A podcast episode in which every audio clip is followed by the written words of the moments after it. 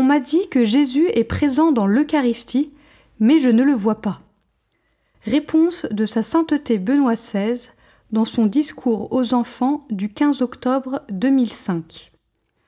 En effet, nous ne le voyons pas, mais il y a tant de choses que nous ne voyons pas et qui existent et qui sont essentielles.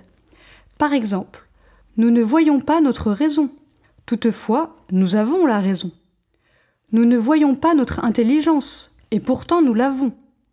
En un mot, nous ne voyons pas notre âme, et toutefois elle existe, et nous en voyons les effets, car nous pouvons parler, penser, décider. De même, nous ne voyons pas, par exemple, le courant électrique, toutefois, nous voyons qu'il existe, nous voyons que ce micro fonctionne, nous voyons les lumières.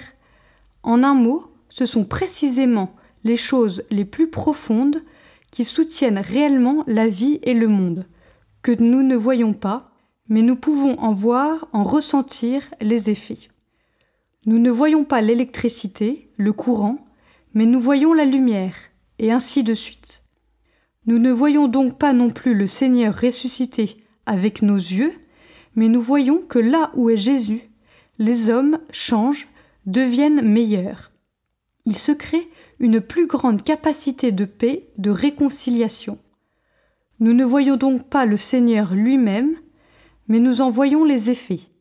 C'est ainsi que nous pouvons comprendre que Jésus est présent.